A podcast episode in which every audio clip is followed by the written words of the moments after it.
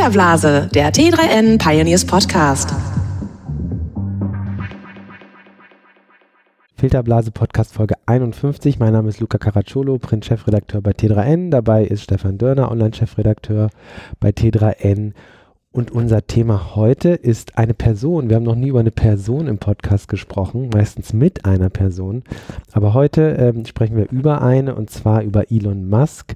Wir wollen mal schauen, was diese Person ausmacht, warum sie so eine ja schillernde Figur ist äh, in der Tech-Branche, insbesondere nach dem Tod äh, von Steve Jobs.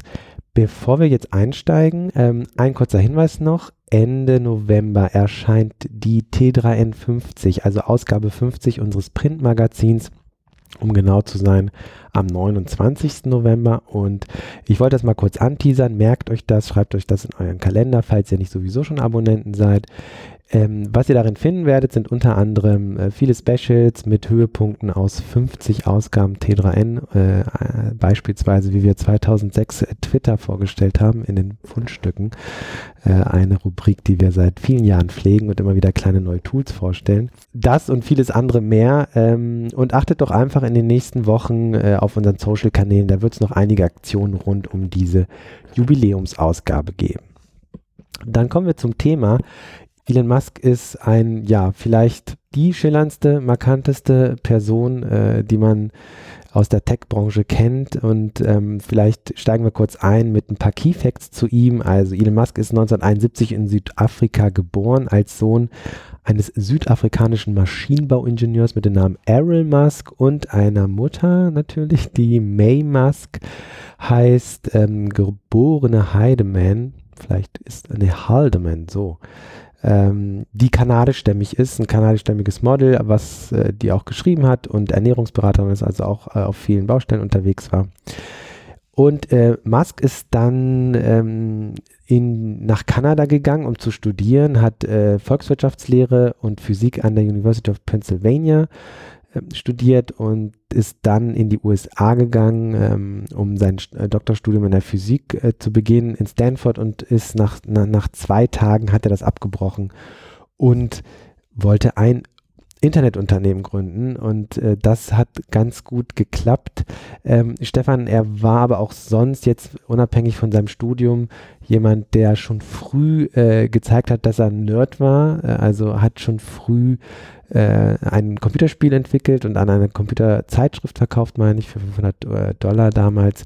Ähm, was, was hat ihn denn noch so ausgezeichnet in dieser frühen, frühen Zeit? Ja, ein Nerd, wie er im Lehrbuch steht eigentlich. Ja. Ähm, einer, der wohl gemobbt wurde in der Schule, ähm, gleichzeitig hochbegabt ist, also programmiert hat auf seinem VIC 20 Commodore, wie gesagt, dieses Spiel programmiert hat, ähm, äh, so ein Handbuch durchgegangen ist, was eigentlich mehrere Wochen dauert, laut Beschreibung, innerhalb von drei Tagen abgeschlossen, die Programmierung. Ähm, jemand, der sich unglaublich früh für Technologie und für im Grunde auch die Zukunft der Menschheit ähm, interessiert hat.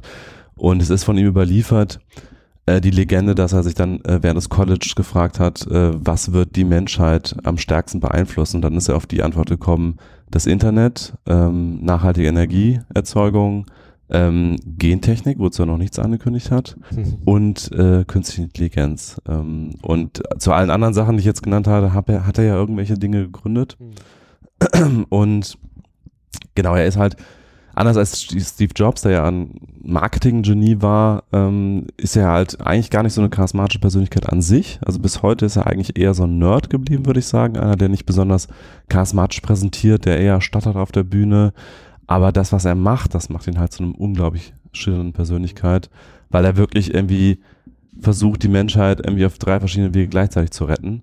Mhm. Äh, er versucht, die Verkehrsprobleme der Welt zu lösen mit zwei Projekten, also Elektroautos und, ähm, ähm, nee, eigentlich sogar drei Projekte. Also Elektroautos, die, die Tunnel, die er baut mit der Boring Company und ja auch noch der Hyperloop, der ein Konzept von ihm ist, was er nicht selber umsetzt, aber was er, glaube ich, jetzt inzwischen doch wieder selber umsetzen will. Ähm, dann natürlich die, die ganze Energieprobleme mit Solar City, was inzwischen Teil von Tesla ist, also Solardächer äh, kombiniert mit Speicherbatterien. Äh, und ähm, die, ähm, die Gefahren der künstlichen Intelligenz, die er sieht, die er verhindern will mit OpenAI. und natürlich auch noch ähm, die Eroberung des Weltraums, so dass mit SpaceX, so dass irgendwann die Menschheit vielleicht auf anderen Planeten siedeln kann, wenn es hier ungewöhnlich wird. Genau, wir gehen mal die ganzen Gründungen von ihm jetzt mal durch, was er schon alles gemacht hat. Ähm, es fing alles 1995 an äh, mit dem Unternehmen Zip2, das Medieninhalte für, äh, für andere Unternehmen ähm, aufbereitet und angeboten hat. Ähm, das hat er dann auch tatsächlich äh, vier Jahre geführt und dann 1999 an Compaq für über 300 Millionen US-Dollar äh, verkauft. Und das war damals der höchst gezahlte Preis für ein, für ein Internetunternehmen. Und er selber war durch Beteiligung dann so Millionär geworden, hat äh, rund 22 Millionen eingenommen. Und dann kam eigentlich 1999 das, ja, wo, wo er wahrscheinlich äh, am meisten Kohle äh, rausgezogen hat, um seine ganzen zukünftigen Projekte anzugehen, nämlich äh, PayPal. Er hat PayPal nicht direkt gegründet, sondern X.com und die hatten vor, ein Online-Bezahlsystem via E-Mail zu entwickeln, also das, was PayPal im Grunde genommen heute ist. Ähm, allerdings hatte das ein Unternehmen namens Confinity auch schon im Sinn und die sind einfach zusammengegangen, ähm, fusioniert und ähm, Confinity hat damals schon an PayPal tatsächlich auch mit dem Namen gearbeitet ähm, und so entstand im Grunde genommen in dieser Fusion dieser beiden Unternehmen PayPal der entscheidende Schritt war dann aber tatsächlich, dass äh, eBay PayPal für 1,5 Milliarden übernommen hatte. 2002 war das. Und ab da ging es eigentlich ja, mit fast, fast jedem oder jedem zweiten Jahr mit einer Neugründung weiter. Also ähm, er hat PayPal durch den Verkauf an eBay hat er damals ähm, oder er hat 11,7 Prozent der Firmenanteile gehalten und hat entsprechend viel äh, Geld mitgenommen. Er hat dann schon 2002 SpaceX gegründet, ähm, eine eine Raum Raumfahrt Firma, ein Raumfahrtunternehmen, das unbemannte Raumflüge und Satelliten erstmal, äh, um auch die Raumstation ISS zu versorgen, ähm, anbot. Ähm, sind, die sind dann aber doch auch dazu übergegangen, äh, bemannte Raumflüge zu, äh, zu planen. Und da geht so das erste ja, man will nicht sagen größtenwahnsinnig, aber schon so dieses sehr stark visionäre äh, fließt damit ein, denn er sagt mittlerweile ja auch, dass er das tut, um eines Tages andere Planeten zu besiedeln. Ähm, allen voran den Mars, ähm, da gibt es ja schon auch Ideen von ihm, wie das funktionieren kann. Da ist er nicht der Einzige, da gibt es auch noch andere äh, Menschen, die das tun wollen, ähm, aber er ist auch ganz klar daran interessiert, eines Tages Leben auf dem Mars zu ermöglichen. Ja, er gibt sich halt nicht mit dem Bau von iPhones ab. Also ja. der denkt schon immer sehr, sehr groß. Ja. Äh, sehr stark daran, was die Menschheit insgesamt in die Zukunft führen wird. Wie gesagt, das waren auch seine ersten Gedanken im College schon. Was wird die Menschheit am, am stärksten ja. verändern?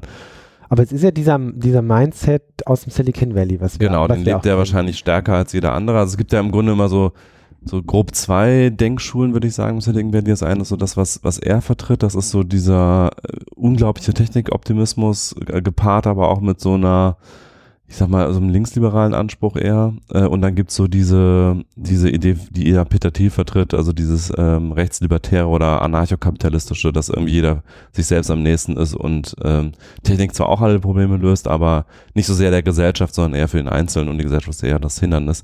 Also das sind so ungefähr die beiden Pole im Silicon Valley, die ja sehr dominant sind und er ist eigentlich ein sehr starker Vertreter dieser ähm, ja, jetzt haben wir linksliberalen äh, und sehr technikoptimistischen Richtung. War nicht auch äh, im Technikbeirat von Trump? Er war drin und ja. ist dann, glaube ich, auch wie fast alle anderen rausgegangen. Ja. ja. Mich interessiert, ob Peter Thiel da noch drin ist, ich glaube schon. Der hat ihn ja sogar auf einem Wahlkampf unterstützt, als einziger aus der ganzen Reihe, ja.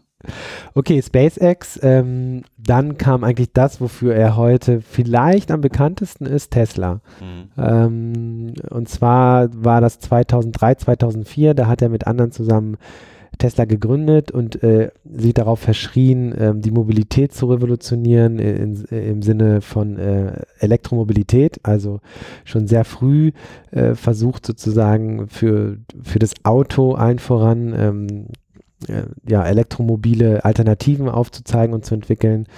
Und der Höhepunkt momentan ist ja sozusagen das, ähm, das Model 3, also der Tesla für jedermann. Angefangen haben sie mit dem Sportwagen, den sich halt die wenigsten leisten können. Mittlerweile ist das Model 3 sozusagen der Volkswagen in Anführungsstrichen, ja, äh, der Elektromobilität. Und ähm, ist im April 2016 angekündigt worden äh, und sollte dieses Jahr im ersten Halbjahr sollten die ersten 100 bis 200.000 äh, Modelle ausgerollt bzw. ausgeliefert werden. Das hat nicht geklappt. Es sind jetzt im Juli die ersten 30 wohl produziert und ausgeliefert worden. Ähm, auch das ist ein Ding, äh, können zu Tesla gleich nochmal sprechen, aber dieses also er nimmt schon auch oftmals den Mund voll und verspricht Dinge, die er dann nicht halten kann. Auf der anderen Seite tut er auch wirklich sehr, sehr krasse visionäre Dinge, die man vielleicht auch nicht unbedingt äh, perfekt planen kann. Ja, also das Elektroauto war ja immer so ein, also als Konzept gab es das ja ewig, es gab ja sogar Elektroautos schon in den 20er Jahren, da waren sie ja teilweise mal in Städten beliebter als die Verbrennungsmotoren äh, und dann sind sie ja irgendwann so völlig in der Versenkung verschwunden, weil die Reichweite einfach das Hauptproblem war.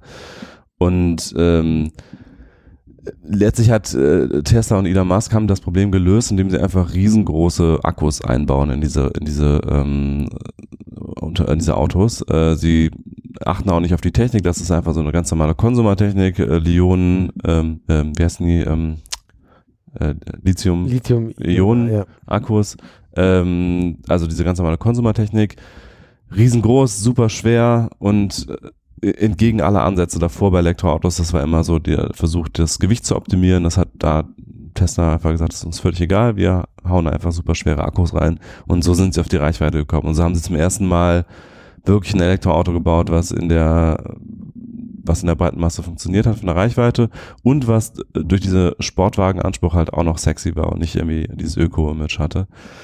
Und ähm, genau, er hat, hat häufig äh, Dinge angekündigt, die dann nicht so umgesetzt wurden, aber immerhin hat er wirklich dieser ganzen ähm, Kategorie von Elektroautos erstmal überhaupt äh, äh, zum Durchbruch verholfen. Und inzwischen planen ja alle großen Hersteller äh, reine Elektroautos. Also jetzt auch bei den deutschen Herstellern inzwischen angekommen. Also BMW war da ein bisschen früher, aber auch Daimler hat er jetzt angekündigt bis 2000 25 irgendwie 10 Elektromodelle, rein elektrische Modelle, die von vornherein darauf konzipiert wurden, rauszubringen. Äh, VW äh, hat große Elektroinitiative angekündigt, Audi auch. Also auch alle anderen Hersteller. Äh, rein elektrisch ist offenbar das Ding, was jetzt äh, die, die größte, größte Wachstum hat auf jeden Fall aktuell. Äh, nicht Hybrid und auch nicht Wasserstoff oder irgendwas anderes, sondern rein elektrisch. Das, was Elon Musk immer vertreten hat. Er hat immer gesagt, Wasserstoff ist Quatsch. Und ähm, er hat immerhin, wie gesagt, er hat, hat wirklich äh, einerseits dieses technische, dieses technische Problem erstmal gelöst, indem er gesagt hat, uns ist egal, wie schwer die Autos werden.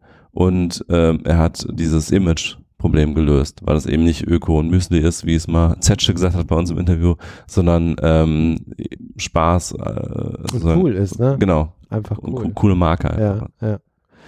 Ähm, und er hat ja auch Stichwort Akku, ähm, er geht sogar weiter, er hat ja eine riesige Akkufabrik bauen lassen, in Nevada meine ich, also ein unglaubliches Monster. Die Gigafactory. Genau, die Gigafactory. Und ähm, es gibt, geht ja sogar weiter, dass er Akkus sozusagen auch für Haushalte baut. Ähm, also SolarCity war dann 2006 ein Unternehmen, was er gegründet hat und mittlerweile in Tesla eingegangen ist, meine ich. Genau, die sind fusioniert. Äh, SolarCity ist sozusagen der Anspruch gewesen, die Energieprobleme der Menschheit zu lösen. Also so wie Tesla die genau Mobilitätsprobleme der Menschheit lösen ja. soll, ist das halt die Energieprobleme der Menschheit. Und das besteht aus zwei Komponenten. Das eine sind äh, sehr günstige Solarziegeln, also die Leute sich statt normalen Ziegeln aufs ähm, Dach montieren können und die wohl günstiger sein sollen als normale Ziegel oder als der Durchschnittspreis von Ziegeln, äh, kombiniert mit einer Speicherlösung, weil das ja eines der großen, großen Fragen und Herausforderungen ist einer Energiewende hin zu alternativen ähm, Energien. Wie speichert man äh, die Energie, wenn die Sonne nicht scheint oder wenn der Wind nicht weht? Und deswegen ist ja da sein Plan, ähm, jedes Haus hat einerseits ein Solardach und andererseits eben einen großen Akku, der ähm, die Energie speichert für die Zeit, wenn die Sonne nicht scheint. Und das Ding kann man sogar in Deutschland kaufen, diesen, diesen Akku. Sogar äh, bezahlbar, wir haben gerade uns die Preise angeguckt. Genau, also irgendwie ein Haus mit drei Schlafzimmern wird da angegeben ungefähr 6.700 Euro, ähm, dass es dann ausreichen soll, die Batterie. Mhm. Genau, und das kombiniert mit dem Solardach eben. Genau, und ganz aktuell will er den größten Akku der Welt bauen für eine südaustralische Stadt, 30.000 Einwohner, die aufgrund ihrer Lage immer mal wieder äh, Engpässe in der Energieversorgung haben. Und ähm, da hat er tatsächlich sich auch mal wieder hinreißen lassen, was größtenwahnsinniges anzukündigen, nämlich ähm, ein, in 100 Tagen diesen Akku zu bauen. Und er steckt da 50 Millionen rein. Und wenn er, äh, wenn er das überschreiten sollte, diese Frist, dann äh, kostet das dieser Stadt beziehungsweise dem australischen Staat gar nichts. Dann äh, macht er das einfach, äh, er entwickelt das einfach so weiter.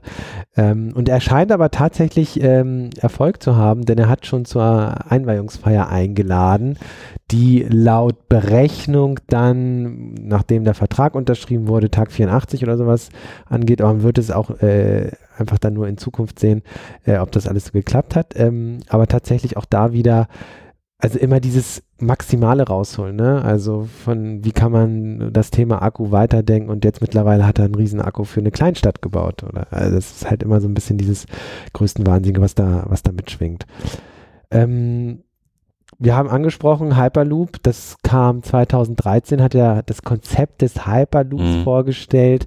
Im Grunde genommen so ein, Projekt für Personen- und Güterverkehr für Fernstrecken innerhalb von Röhren, die, ähm, wie genau das funktioniert, weiß ich gar nicht, aber ich meine, die mit einem bestimmten Luftwiderstand funktionieren und dann mit einer Geschwindigkeit von, ich, ich glaube, das sind so Vakuumröhren, ne? dass, da, dass da kein genau. Luftwiderstand äh, passiert in diesen Röhren, also dass dadurch irgendwie, äh, ja, Energievorteile äh, entstehen, weil eben kein Luftwiderstand oder kaum Luftwiderstand vorhanden ist. Genau, man halt dann auch in Geschwindigkeiten erreicht, die sonst nicht machbar sind. Genau. Also wird jetzt von 1220 Stundenkilometer gesprochen. Kann man sich ja ausrechnen, was es dann, wie lange es dauern würde, was weiß ich, von Berlin nach Hamburg zu reisen. Äh, wahrscheinlich eine Viertelstunde oder so. Mhm. Und ähm, auch da hat er äh, wieder was Revolutionäres äh, vorgestellt, hat dann aber wohl offensichtlich gemerkt, ne, dass mit dem selber bauen und dann noch Tesla und SpaceX, das ist alles ein bisschen viel und hat das sozusagen freigegeben. Ne? Also mhm. äh, hat es sozusagen in die, in die Open Source Hand gegeben. Jetzt gibt es mittlerweile oder hat die Patente freigegeben. Jetzt gibt es mittlerweile einige Unternehmen, äh, die also den Hyperloop mindestens zwei, die bauen. das halbwegs ernsthaft angehen auf jeden Fall. Richtig. Ein, ein Unternehmen, was so ein bisschen den Crowdsourcing-Ansatz hat. Da ist ein ehemaliger äh, Deutscher, der in Berlin aufgewachsen ist, Dirk Ahlbaum, mit dem habe ich mal gesprochen. Genau, den haben wir auch mal im Interview gehabt. Ja. Ähm, und äh, genau, der hat das eine. Und das andere weiß ich gar nicht. Das ist glaub, was direkt aus, aus den USA. Es sind beide USA, also Dirk Alban lebt ja auch okay, in den USA. Ja. In, und ähm, wie weit er da selber drin steckt, weiß ich gar nicht, aber ich glaube, er ist jetzt wieder mehr. Also ich glaube, er hat irgendwie irgendwann gesagt, äh, die kriegt das doch alle nicht so richtig hin, ich muss doch wieder ran. Also ich, ich bin mir nicht ganz sicher, wie das war, aber irgendwie so in diese Richtung ging es, glaube ich. Aber zu den Patenten wollte ich auch noch kurz sagen, also er hat ja auch, also auch die ganzen Tesla-Patente ja, freigegeben, weil er gesagt hat, das Thema Elektromobilität ist mir so wichtig, ähm, das sollen auch Konkurrenten nutzen können. Und das finde ich dann wieder, das zeigt dann, dass er offenbar wirklich ähm, Interesse daran hat, dass dieses Thema vorankommt, dass er nicht einfach nur Unternehmen gründen will und reich noch reicher werden will, sondern dass es eben wirklich auch um die Sache irgendwie geht. Aber schon faszinierend, wie er es dann trotzdem schafft, sozusagen nicht, also das zu verquicken, ne? also dieses Visionäre, was mhm. erstmal keine wirtschaftlichen Interessen hat, aber sozusagen mit dem mit dem Geld, was man einfach braucht, um diese Unternehmungen zu starten, die halt mhm. einfach globale Auswirkungen haben und entsprechend einfach Geld kosten. Ne?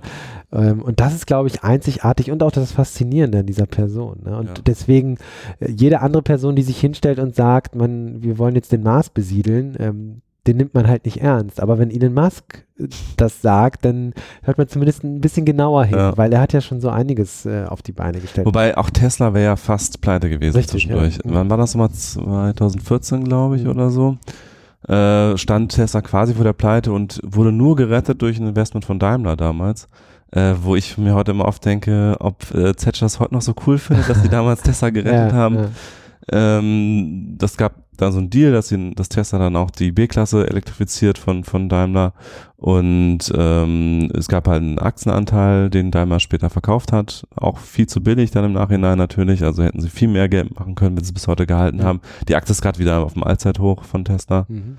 Ähm, Aber man weiß trotzdem nicht, äh, ne, wird es so ein Unternehmen schaffen? Wird es ein großer Autobauer werden wie unsere deutschen Autobauer? Also sch schwer zu sagen. Ja, wenn man sich die Vorbestellung vom Tesla, also die Frage ist immer, können Sie das einhalten, was Sie da vorhaben? Wenn Sie das Tesla Model 3 so wirklich bauen können, wie Sie es jetzt vorhaben, in diesen Stückzahlen vor allen Dingen auch, und zu dem äh, Preis, den Sie sich vorstellen, ähm, und am Ende zu der das einer der größten Autohersteller der Welt werden. Das ist völlig klar, weil dann muss man sich einfach nur die Vorbestellungen angucken. Das sind so viele Vorbestellungen in so kurzer Zeit hat es wahrscheinlich für ein Auto noch nie gegeben in der Geschichte der Menschheit. Aber meinst du, diese Expertise, ähm, die reicht dann einfach von so einem jungen Unternehmen? Ja, die Frage ist halt, hat Elon Musk mehr als die Vision und das technische Wissen, solche Dinge erstmal als Prototyp zu bauen, hat er wirklich die, also die, die Frage ist, kann Tesla Massenproduktion? Das ist eine unbeantwortete Frage, weil das Model S ist nicht ein massenproduziertes Auto. Also wenn man sich den Automarkt insgesamt anguckt, wie viele Autos da jedes Jahr produziert werden und wie viele Tesla produziert, das ist einfach ein Fliegendreck. Ne? Das, also das Model S ist einfach ein Luxuswagen und ja, im Luxussegment sind die sehr gut aufgestellt. Also in den USA verkaufen sie mehr Model S als BMW, Daimler und, und Porsche zusammen, glaube ich. Äh, auch in solchen Märkten wie der Schweiz und auch in Skandinavien. Also im Grunde alle Märkte, die, wo richtig Leute mit Asche wohnen. Ähm, also richtig entwickelte Automärkte. Aber der Automarkt insgesamt, die Welt, China, äh, in China gibt's, haben, glaube ich, ein paar tausend äh, Tesla S verkauft. Das ist für einen Automarkt wie China nichts. Ne? Und da ist wirklich die Frage, kann Tesla Massenproduktion? Das ist die große Frage, die jetzt mhm. beantwortet wird mhm. mit dem Model 3. Aber wenn, wenn das aufgeht und wenn die es hinbekommen, diese Strahlkraft dieser Marke von Tesla, unfassbar. Ja, ja das stimmt. Ja? Aber auf der anderen Seite muss man ja auch sagen, dass so ein Elektroauto nicht mehr diese Ingenieursfinesse braucht, wie, wie, wie so ein, so ein Verbrennungsmotor, ja. Das ist, das alleine schon, ein Verbrennungsmotor hat, glaube ich, über 350 Teile und so ein Elektromotor hat nur noch 70 oder 80, also. Genau, nur deswegen ist das überhaupt möglich gewesen, dass aus dem Nichts heraus sozusagen eine neue Autofirma genau. entsteht. Also man kann ja ein bisschen schämisch sein und sagen, im Grunde genommen ist so ein Tesla ein iPhone auf Rädern, ja. Also mit einem großen genau. Akku und also, Software. Ist natürlich ein bisschen äh, zugespitzt und vereinfacht aber zeigt so Genau, die Leistung ist eigentlich nicht wirklich der Motor, weil der Motor, den kann man überall einkaufen, der wird auch eingekauft und äh, da es auch kaum noch Verbesserungspotenzial. Also so ein, so ein Elektromotor hat, glaube ich, eine, ähm, eine Effizienz von 97 Prozent oder sowas oder sogar noch aufwärts. Also da gibt es eigentlich kaum noch Verbesserungspotenzial, also Wirkungsgrad ist 97 Prozent aufwärts. Und was, was Tesla richtig gut gemacht hat, ist ansonsten die Software, ähm, diese ganzen Over-the-Air-Updates, das vorher völlig un unvorstellbar war, dass irgendwie ein Auto sich updatet einfach über, über das Internet, über WLAN. Ähm, das haben sie alles richtig gut hingekriegt. Auch die, die, ähm, ähm, die Fahrassistenz ist ziemlich gut.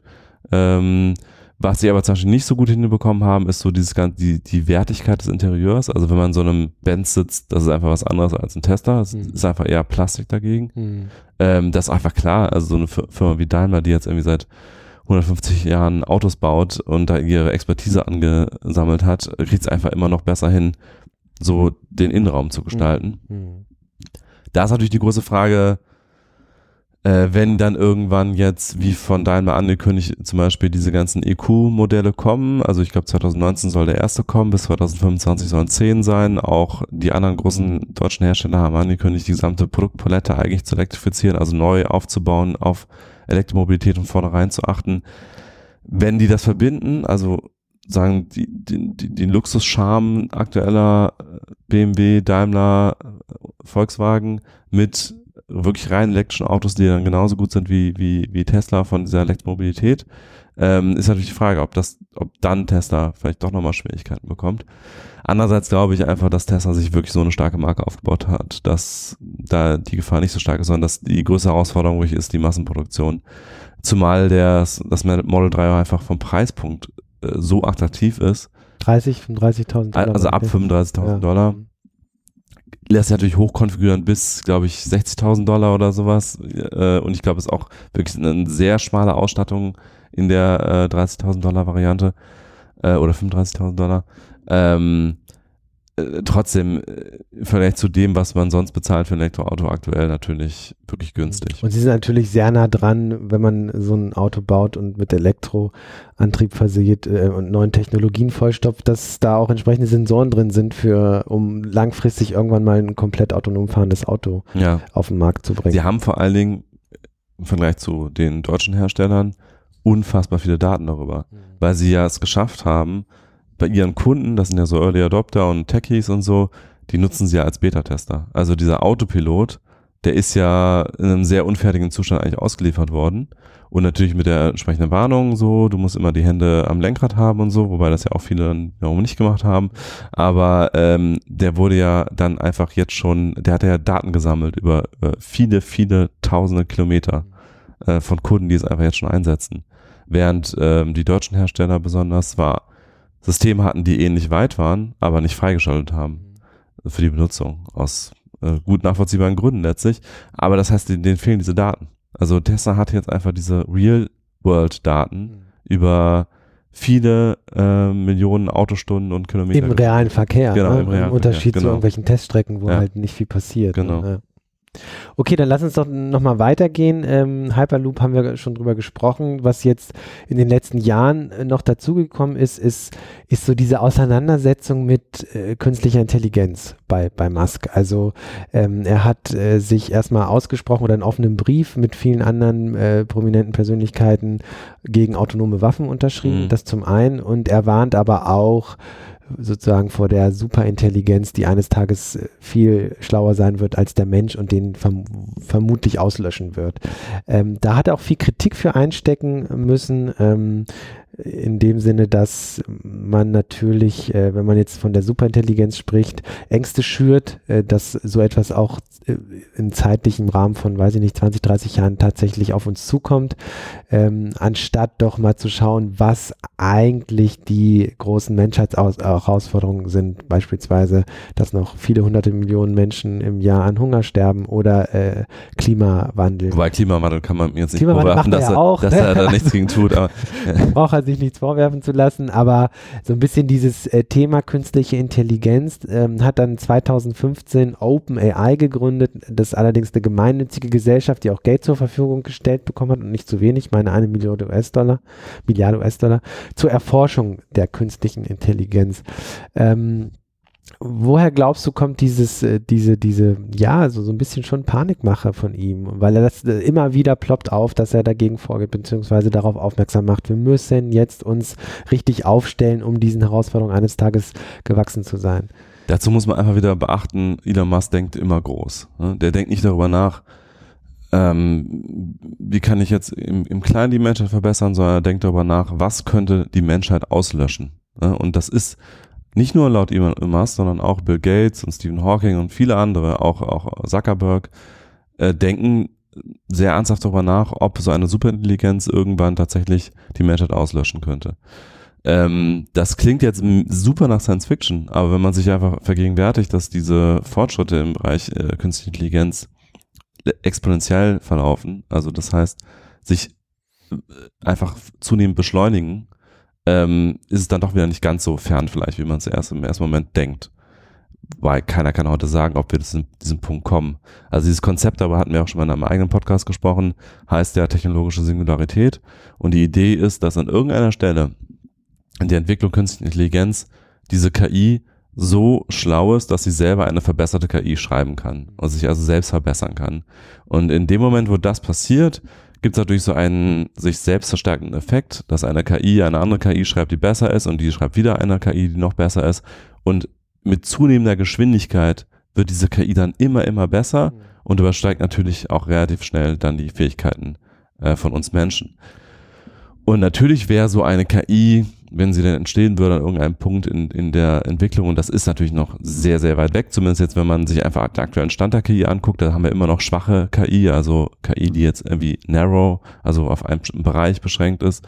Äh, aber wenn dieser Punkt irgendwann kommt, und wie gesagt, viele Experten gehen davon aus, dass er kommt, weil wir einfach exponentiell Fortschritte machen im Bereich äh, KI und im Bereich Computer allgemein, ähm, dann wäre diese KI natürlich super mächtig und super, ja, also wird zu, zu unglaublichen Dingen bereit, die wir uns gar nicht vorstellen können, weil sie einfach in der Intelligenz uns so weit übersteigt, dass wir da gar keine Vorstellungskraft von haben. Ähm, Gibt ein bisschen, also die Kritik daran ist ja auch, äh, eine KI, eine Superintelligenz äh, zu skizzieren, ähm, die sich sozusagen immer auch schon der menschlichen Kontrolle entzieht. Ne? Und das ist halt die große Frage. Das passiert ja nicht von heute auf morgen, ähm, sondern da sitzen ja Forscher daran, diese Algorithmen zu verbessern und so weiter und so fort.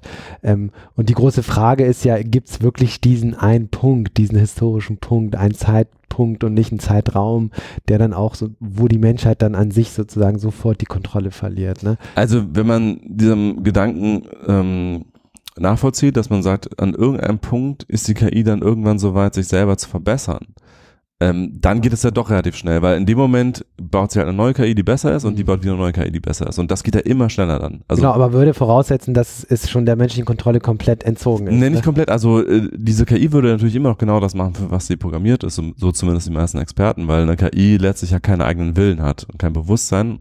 Also zumindest nicht in unserem menschlichen Sinne, wahrscheinlich nicht. Weiß man natürlich auch alles nicht, aber letztlich würde sie vermutlich das tun, wofür sie programmiert ist.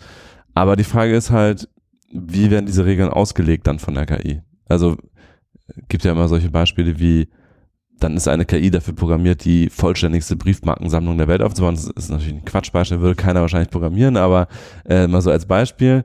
Und eine KI, die jetzt eine Superintelligenz ist und dieses Ziel hat, würde wahrscheinlich den ganzen Planeten und, und langfristig den ganzen Weltraum darauf umbauen, Briefmarken zu produzieren. Einfach um das Ziel äh, so gut wie möglich umzusetzen, die, die vollständigste Briefmarkensammlung aufzubauen.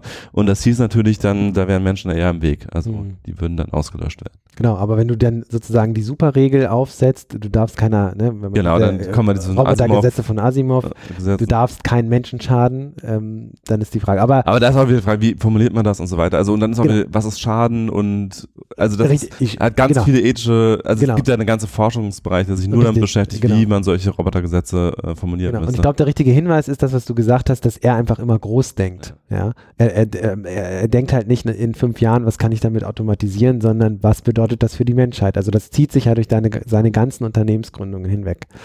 Ähm, und äh, die, die vielleicht abgefahrenste äh, äh, Unternehmensgründung, von der auch am, eigentlich am wenigsten bekannt ist, ist dieses Neuralink. Mhm. Das hat er jetzt, glaube ich, 2016 gegründet und da geht es um die Vernetzung des menschlichen Gehirns mit Maschinen. Genau. Also Mensch-Maschine-Schnittstelle. Genau, die Mensch-Maschine-Schnittstelle, Stichwort. Und da geht es dann auch wieder auch eigentlich in Richtung Größenwahn so ein bisschen, weil äh, wenn man über die Mensch-Maschine-Schnittstelle eine direkte nachdenkt, denkt man natürlich automatisch auch über sowas wie Unsterblichkeit nach. Mhm. Weil was wäre denn, wenn wir tatsächlich unser Gehirn, was viele Gehirnforscher verneinen und dass das nicht möglich sein wird, aber nur mal theoretisch mhm. betrachtet mhm. und so denkt wahrscheinlich Elon Musk auch. In die Cloud laden. Genau, wir ja. könnten unser Gehirn Gehirn eins zu eins in die Cloud laden und theoretisch, vielleicht ist das in 100 Jahren möglich, können wir es einfach in einen anderen Körper verpflanzen. Jetzt ist natürlich dann immer die Frage, äh, wie, wie, viel Mensch steckt in dem Gehirn, wie viel Mensch ist, oder der, der Mensch ist ja auch Körper. Er hat Gefühle, Empfindungen auf der Haut und Sinneswahrnehmung und so weiter und so fort. Aber rein als theoretisches Konstrukt, ich lade das Gehirn in die, in die Cloud und mache mich damit unsterblich. Und auch da ist er jetzt nicht direkt in Sachen äh, digitale Unsterblichkeit unterwegs, aber das wäre der erste Schritt auf mhm. diesem Weg. Ja, so wie man ihn kennt, wird er wahrscheinlich zumindest heimlich darüber nachdenken, wie er sich selber noch unsterblich machen kann. Allein schon, um auch mitzuerleben, wie die Menschheit noch weiterhin äh, sich entwickelt und äh, da möglicherweise noch weiter den, den Retter spielen zu können. Ähm, das offizielle Ziel von Neuralink ist natürlich erstmal einfach die ähm, ist auch schon relativ Science Fiction, nämlich einfach so die ähm, direkte Verbindung zwischen Gehirn und Maschine herzustellen. Dass also sozusagen das Computerinterface überflüssig wird, sondern wir uns direkt mit Hirnströmen mit dem Computer unterhalten oder mit dem interagieren. Ne? Das ist natürlich äh, ja im Grunde vielleicht der erste Schritt dahin, aber auch schon, wenn man jetzt von heute in Standtechnik sich anschaut, auch schon relativ Science Fiction irgendwie. Genau, es gibt ja schon durchaus solche Gerätschaften, die man sich über den Kopf schnallt und dann werden Gehirnwellen gemessen. Aber ich glaube, das, was, was, was, also Gehirnwellen gemessen und darauf basierend werden irgendwelche Aktionen getriggert. Aber ich glaube, das, was Musk will, ist, geht noch deutlich weiter. Also, keine Ahnung, man weiß nicht viel, aber theoretisch sowas wie, man schließt sich ein Kabel an den Kopf, ja, oder vielleicht in Zukunft ist es dann WLAN und wie auch immer, also äh, schwer wirklich da irgendwie Konkretes äh, sich vorzustellen, klingt am, am meisten von Science Fiction. Und vielleicht können wir so ein bisschen auch abschließend die, die verrückteste Anekdote zu Elon Musk nochmal kurz äh, thematisieren, nämlich die so, sogenannte Simulationsthese, dass wir sowieso Und vielleicht ist das ja auch ein Antrieb für ihn. Mhm. Ja. Wir leben sowieso, oder es ist sehr wahrscheinlich, dass wir, die ganze Menschheit auf der Erde in einer riesengroßen Simulation lebt. Und ähm, das ist jetzt keine neue These, die gab es schon bei den Philosophen vor hunderten von Jahren. Ähm, wird immer wieder die Frage gestellt, woher wissen wir eigentlich, dass die uns umgebende Realität echt ist? Können wir nicht beantworten zu 100 Prozent. Und aber durch Elon Musk, der das immer wieder jetzt auch nochmal betont hat, wurde das nochmal populärer, auch so ein bisschen in die breite Masse getragen. Die Idee, dass wenn wir uns heute die Entwicklung der Computer und beispielsweise Grafiktechnologien anschauen ähm, die letzten 30, 40 Jahre von Pixelgrafik zu fast, naja, nicht ganz, aber schon lebensechten äh, Grafiken und Animationen. wenn man das jetzt einfach weitermappt auf die nächsten 100, 200, 300 Jahre, dann kann man eigentlich davon ausgehen, dass man an einem Punkt äh, wirklich reale, menschenechte Grafiken hat, die nicht echt sind, die aber echt wirken, ja, mit Technologien wie virtuelle Realität und so weiter und so fort. Genau, und deshalb sagt er, dass es durchaus realistisch sein kann, dass das alles sowieso schon in Simulation ist. Genau, also das, das philosophische Gedankenexperiment geht so, dass man sich überlegt, wie wahrscheinlich ist es, dass die Menschheit irgendwann in den nächsten hunderten Jahren in der Lage ist, komplette Welten zu simulieren, mit allem, was dazugehört. Also so, dass, äh, also mit den Menschen auch, die in diesen äh, simulierten äh, Welten leben, die dann möglicherweise ein Bewusstsein auch entwickeln, ähm, weil sie ja komplett simuliert werden, ne? so wie ähm, Menschen äh, in der realen Welt funktionieren. Und wenn man diese Frage mit, das ist sehr wahrscheinlich beantwortet, erstens, weil die Menschheit lang genug überlebt, dass sie da hinkommt und zweitens, weil Menschen einfach Dinge tun, die sie tun können und allein schon aus ja, Freizeitvergnügen solche Welten simulieren würden. Dann sagt dieses äh, Gedankenexperiment, wenn, wenn die Menschheit so lange überlebt und das in der Lage ist, das zu machen, wird sie es auch machen und sie wird unfassbar viele von diesen Welten simulieren. Einfach aus Freizeitforschung, anderen Gründen.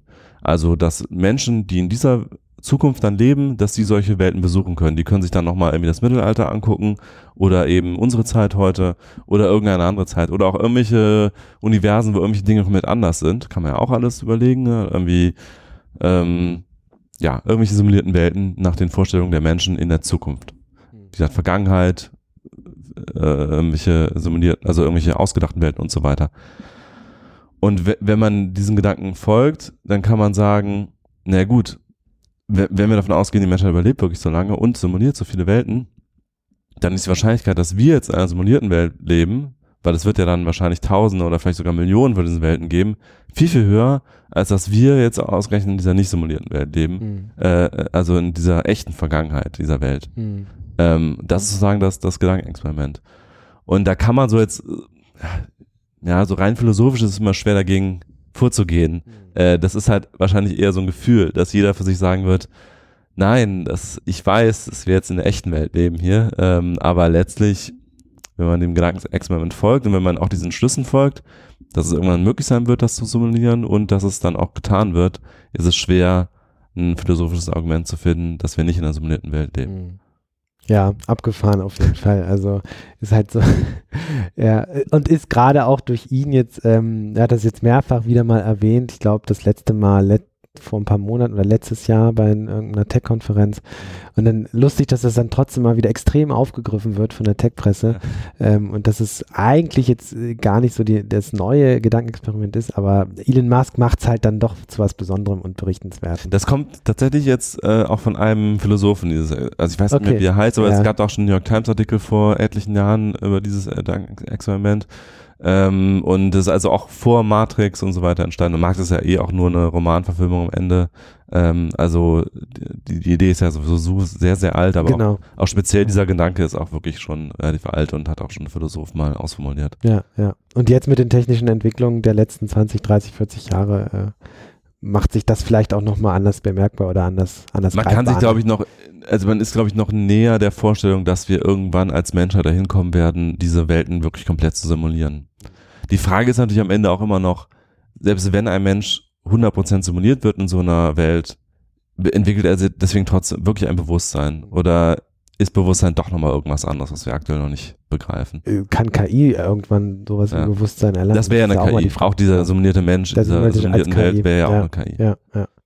Also, abschließend kann man ja zusammenfassen, Elon Musk will unsterblich werden und auf Das hat er nie offiziell gesagt. Ja, das ja, man, aber wahrscheinlich. Wir interpretieren das jetzt mal. Und ähm, weil er die Menschheit, oder andersrum, er muss ja die Menschheit retten vor dem Klimawandel. Ähm, er will ja, den Transport revolutionieren ähm, und sterblich werden und habe ich was vergessen? Äh, Weltraum besiedeln. Den Weltraum besiedeln. Und, und äh, Menschen mit Computern verbinden. Also und irgendwann wird noch was im Bereich Gentechnik kommen, da bin ich mir fast Richtig, sicher. Ja, das, also, das, hattest du ja gesagt, das ist so dieser na. Punkt, den er noch nicht, den er sich als Jugendlicher schon vorgestellt hat, aber bisher noch nicht ausgerollt hat. Genau. Na? Da ist noch der Masterplan Ja. in seinem Gehirn wahrscheinlich. Ja, es gibt ja diese neue Genmethode CRISP, da will ich gar nicht so viel sagen, weil ich mich einfach nicht auskenne, aber das geht ja schon in Richtung äh, Update unseres äh, Genomcodes. Ne? Um Genau, es geht in Richtung, wir schnibbeln nochmal an unseren bereits vorhandenen Gensequenzen rum und Genau. schneiden die Sachen raus, die uns die wir nicht mehr brauchen, Die wir brauchen. weil wir jetzt zivilisierte Menschen sind, die Ja. acht Stunden am Tag am Schreibtisch arbeiten und nicht mehr jagen gehen müssen. Ne? Das ist ja auch das, was Kurzweil immer wieder sagt. Unser Genom ist einfach veraltet, wir brauchen ein Update. Und naja, also diese ganze Clique im Valley, die laufen sich sowieso, glaube ich, alle über den Weg und, und tauschen sich darüber aus. Gut, ähm, danke fürs Gespräch. Ähm, ein kleiner Hinweis noch, wenn ihr diesen Podcast mögt, dann gebt uns doch fünf Sterne auf iTunes, darüber würden wir uns sehr freuen. Ansonsten bis nächste Woche. Tschüss. Tschüss.